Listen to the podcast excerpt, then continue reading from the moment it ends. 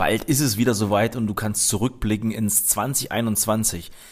Meine Frage ist heute ganz konkret an dich. Wie viele Empfehlungen hast du in 2021 erhalten?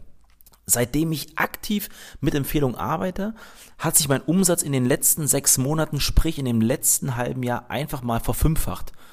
Und eine gute Empfehlung ist vergleichbar mit einem Elfmeter, den du bekommst, bloß es steht diesmal kein Torwart drin.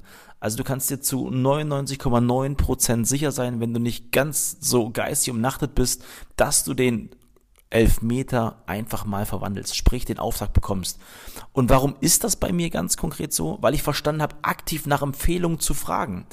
Wenn du deinen Job sehr, sehr gut machst und deine Kunden dir vertrauen, du sie begeistert, frag sie doch einfach mal direkt nach einer Empfehlung.